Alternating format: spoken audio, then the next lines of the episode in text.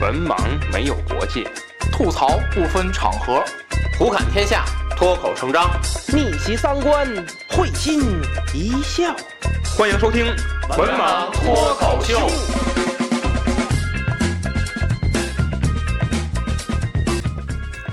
大家好，欢迎关注“文盲脱口秀”的微信公众号，即“文盲脱口秀”五个字。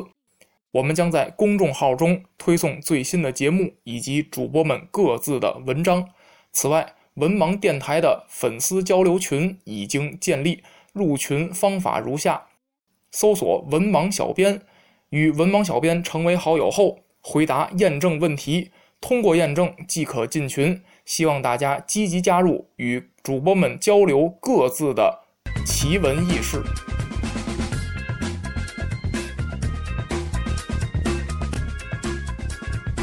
Hello，大家好，欢迎收听最新一期《文王脱口秀》啊，我是主播安飞。呃，咱们这期节目呢是在国庆期间，呃，首先先祝各位听友，呃，双节快乐啊！虽然我们这期节目没有在十月一日给大家更新，那么尽管呃没有不及时，但是也是祝愿大家能够在剩下的二零年的这两个月当中。能够顺顺利利、平平安安啊，做事情也能够获得呃一帆风顺啊。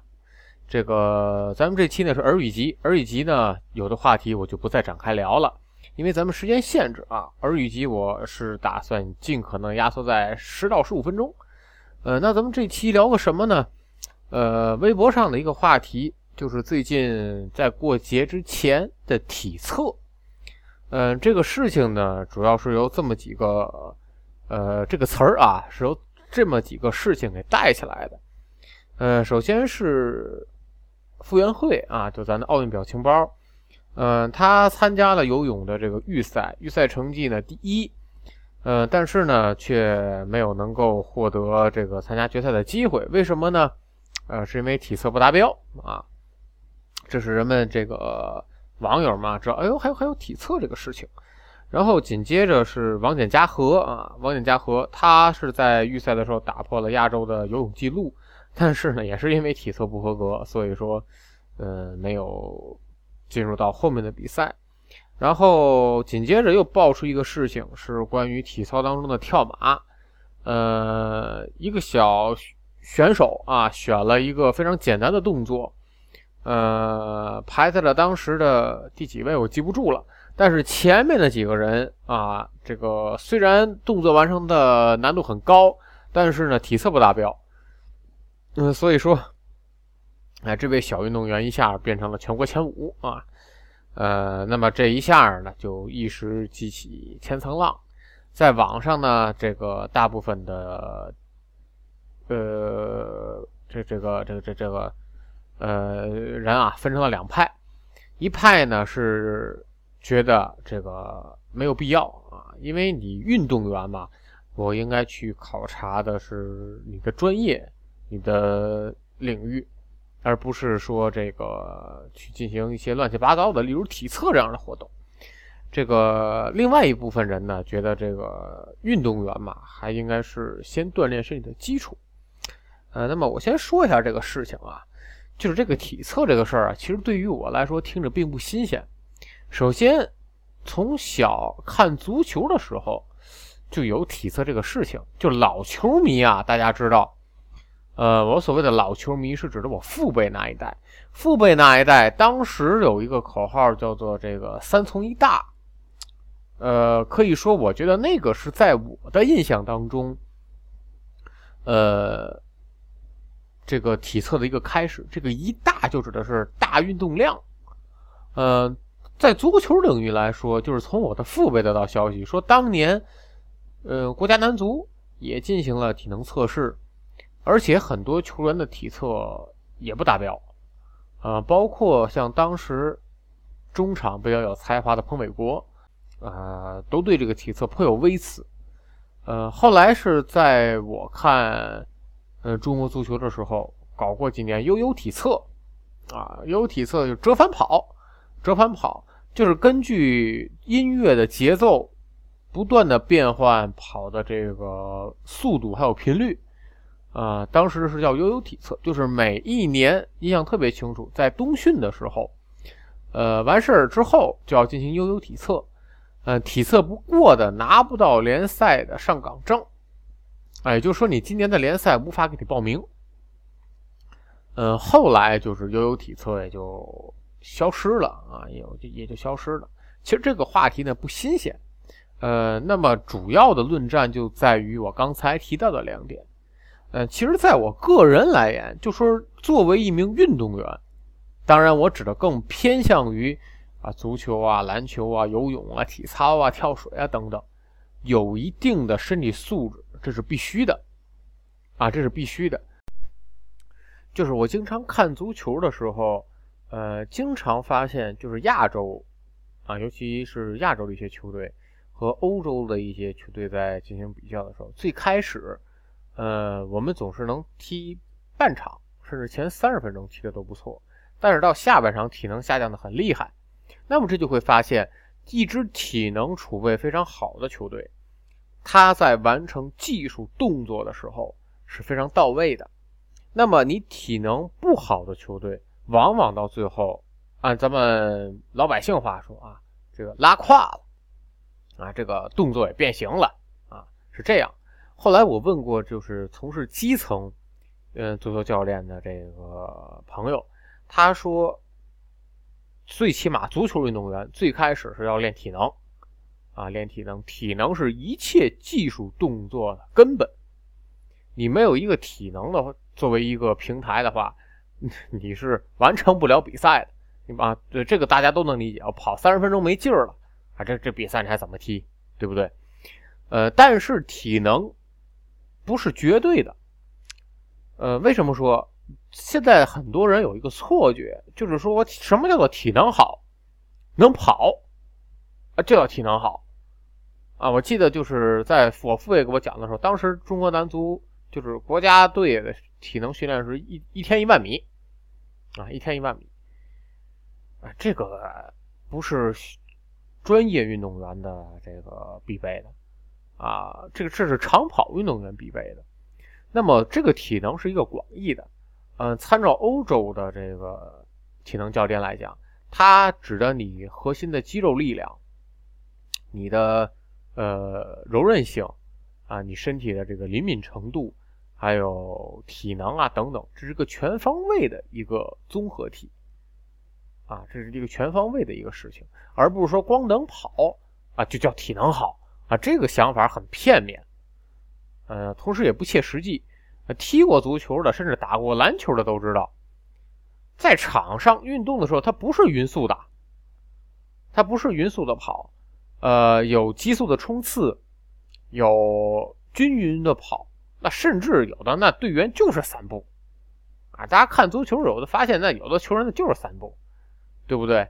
所以说，呃，光是体能好啊，这个，呃，能跑这不叫体能好啊。体能好应该是包括很多方面。那么，咱们具体来看啊，那么体能好是完成一项呃运动工作的一个前提，但是体能不好不代表这个人就。不能胜任这个工作啊！大家要理解这个，在欧洲的足坛或者说在其他项目里面，他也有体能不好的人存在，但是你不妨碍他参与这项运动。比方说咱们这里面说的这个王简嘉禾，他能游出破世界呃破亚洲纪录的这个成绩，证明他在这个项目里是有一定优势和水准的。那么你能说他不适合参加这个活动吗？哎，我觉得不是这样，对不对？那很多球员人家体能不好就去打替补，我每场就出场二十分钟、三十分钟，我并不影响参与这项活动的这个呃热情或者说能力，这个不影响。所以说这个事情的论战是把我觉得是当前。呃，咱们很容易把这件事情看得绝对，对吧？我不排除是内部有些人为了突出自己的所谓的工作成绩，或或者说是所谓自己的一些工作能力，别出心裁想的搞出的这样一个方法。